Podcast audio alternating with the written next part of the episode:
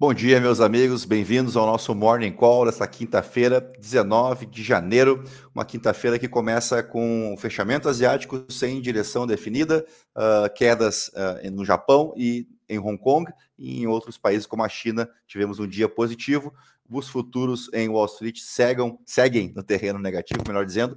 Antes da gente ir para o nosso resumo propriamente dito, um agradecimento aqui ao nosso evento de ontem, onde falamos sobre dolarização de investimentos, né, investimentos no exterior, uma presença aqui em Itapema de alguns investidores, também de assessores de investimento, e também no YouTube, né, fizemos uma transmissão simultânea, tá aí para vocês conferirem no nosso canal, e hoje a gente deve subir, a gente fez uma gravação ali em altíssima qualidade, deve substituir essa live de ontem, então, por um vídeo já editado, bonitinho, mas sugiro a vocês todos aí que têm interesse pelo tema acompanhar, porque foi um bate-papo muito produtivo, com o Will Castro Alves, que é o estrategista-chefe da Avenue nos Estados Unidos, e com o nosso cofundador aqui da Esperato Investimentos, o Eliseu Mânica Júnior, que também reside lá na Flórida, assim como o William. Dito isso, vamos para nosso para nossa abertura de mercado. Então, deixa eu destacar aqui a matéria inicial da Bloomberg. Uh, vamos lá, deixa eu pegar aqui. A gente teve um dia, já que não fizemos fechamento no dia de ontem, né?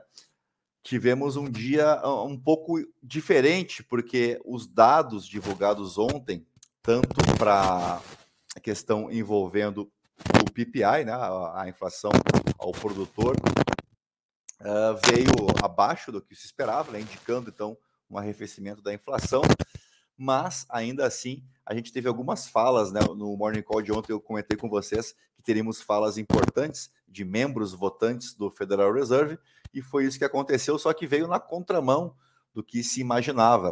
Uh, então, pegar esse trecho aqui, dados divulgados na quarta-feira, mostraram que os consumidores americanos estão perdendo força e os investimentos empresariais caindo, aumentando as preocupações de que a economia pode estar se aproximando de uma recessão. Bom, essa parte aqui não é novidade, né? O que foi divulgado ontem, os preços ao produtor então caíram uh, de forma mais expressiva desde o início da pandemia, lá em 2020, e as vendas do varejo tiveram seu desempenho mais fraco nos últimos 12 meses. Mas, ainda assim, uh, os membros do Federal Reserve foram numa linha um pouco diferente, de que ainda tem mais gordura aí nos juros americanos. A gente esperava uma próxima alta para 1 de fevereiro de 25 pontos base, e quem sabe que a coisa ficasse por aí, mas não é o que eles indicaram ontem. Né? É a... Vamos pegar aqui as falas dele, ó, o presidente do Federal Reserve de St. Louis, o James Buller, já fala em uma taxa prevista aí de 5,5%. Uh, e mais ou menos nessa linha aí, a presidente do Fed de Cleveland, a Loretta Mester, disse que o Fed precisa continuar. E o, de, da, o Fed da Filadélfia, o Patrick Harker, repetiu a sua visão de elevar as taxas de juro em incrementos de um quarto de ponto, né, ou seja, de 25 pontos base no futuro. Claro que isso teve um impacto direto no mercado acionário americano, que fechou mais um dia em queda ontem, porque vem meio que na contramão daquilo que, que o mercado vinha projetando, de uma estabilização nos juros uh, ali nos 5%, e cresce então o temor de uma recessão, mas a gente já vai mostrar alguns sinais sobre isso. Eu queria trazer essa matéria que eu achei interessante aqui. Vendas globais de títulos disparam para recorde de quase 600 bilhões de dólares, isso nesses primeiros 18 dias de 2023, tá? Aqui está o gráfico.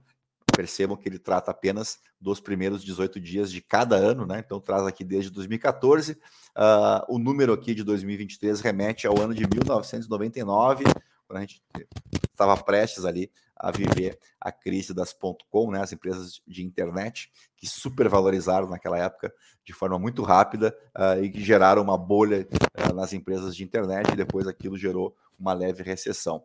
Uh, então, uh, claro que aqui tem o efeito China religando o seu motor econômico depois de flexibilizar a sua política lá de Covid zero. Então, tem muito também uh, dessa expectativa pelo crescimento chinês aqui, mas é tanto governos quanto empresas privadas, né, até o, a matéria abre aqui falando né, de bancos europeus a empresas asiáticas e países em desenvolvimento, está todo mundo passando o chapéu, né, tentando arrecadar dinheiro no mercado. Então, um recorde aí na emissão de dívidas uh, corporativas e governamentais nesse ano de 2023.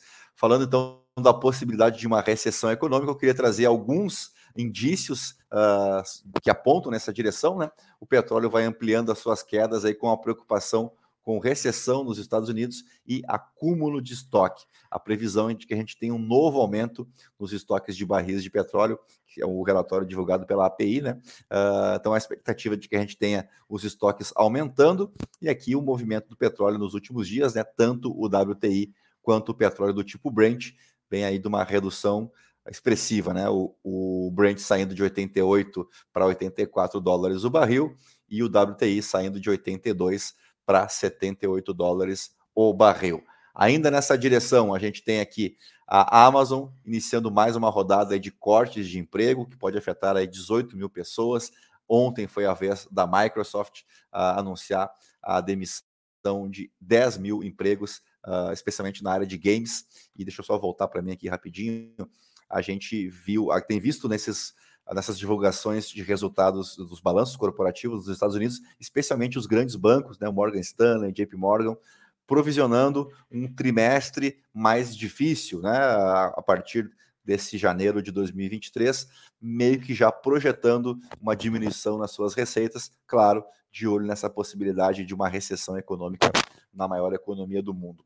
E agora a gente pode passar aqui para o Brasil, porque tivemos algumas falas preocupantes, né? não, não chegaram a ser surpreendentes, mas tivemos o, o presidente Lula uh, cometendo alguns deslizes, né? para a gente ser bem educado aqui com o que disse o Lula ontem. Ele atacou a independência do Banco Central, assim, de maneira extremamente gratuita, né? porque a gente uh, comemorou essa independência uh, que foi votada pelo Congresso em 2021, e a gente não entende muito bem por que, que eles continuam fazendo campanha política quando já venceram, né? Ele está aí há 19 dias no cargo de forma oficial, por que, que não trata de governar o país? Esse tipo de fala não agrega nada, porque é uma questão que precisa passar pelo parlamento. Então, se o governo entende que o Banco Central não deve ser autônomo, ele que trate né, de formar a maioria no Congresso e que vote para que se uh, volte outra vez, então, a indicação política para o, o, os membros, né, a diretoria e o presidente do Banco Central Americano. É claro que a gente aqui do mercado financeiro uh, gostou e muito da notícia de uma independência do Banco Central. Uh, é assim que os países desenvolvidos trabalham, né, uma, uma indicação não política, uh, não precisa ter nenhum tipo de diálogo mais próximo do governo, pode tocar a política monetária com uma certa autonomia, eu diria com uma grande autonomia, né? Uh, então, realmente são falas que não constroem nada, não ajudam a montar um ambiente de negócios favorável para a atratividade uh, de investimento internacional. Uh, e em relação a isso, a gente viu uma notícia de ontem mostrando que 2022 foi o ano de maior captação de recursos estrangeiros para o país. E a gente não entende esse tipo de fala, né? Porque ela, não, ela realmente não constrói nada. Mas, voltando aqui para o Estadão, a notícia dos últimos dias aí, né? A questão envolvendo a Americanas. Tivemos ontem uh, um bloqueio por parte do BTG Pactual, de uma conta das Americanas uh, aberta no banco, um bloqueio de 1,2 bilhão de reais. E aqui a matéria do Estadão destaca exatamente o risco de calote das Americanas, que pode tirar 7 bilhões de reais dos bancos. E aí vai sobrar para todo mundo, né? Bradesco, Santander, Itaú, Safra, BTG Pactual e Banco do Brasil. A notícia aqui de baixo, não sei se dá para vocês enxergarem, que o caixa da empresa saiu de 7,8 bi, que é curiosamente a dívida citada aqui, saiu para 800 milhões o caixa da Americanas, o que praticamente decreta aí eh, como única alternativa realmente um pedido de recuperação judicial que vai tirar a Americanas da listagem do Ibovespa, então vai prejudicar ainda mais a liquidez no papel mas não parece haver outra alternativa nesse momento. Então vamos ficar de olho, porque na segunda-feira a gente já teve uma queda generalizada nos bancos, muito por conta dessa dívida, então, que tem tudo para não ser paga nos próximos meses. A gente vai ver agora se consegue abrir esses números, né, para ver o volume por banco, né, o quanto dessa dívida está uh, diluída aí entre os principais bancos brasileiros.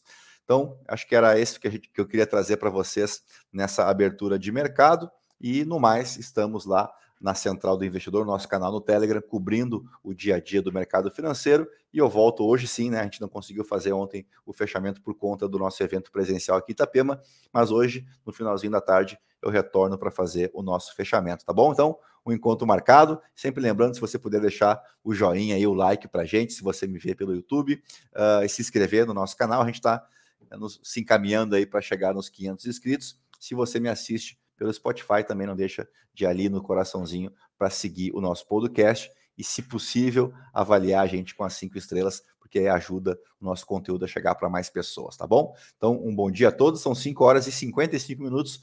Promessa cumprida mais uma vez de começar o nosso Morning Call antes das 6 horas, antes do Galo cantar, tá bom? A todos, então, um grande abraço, um bom dia, bons negócios, até mais. Tchau, tchau.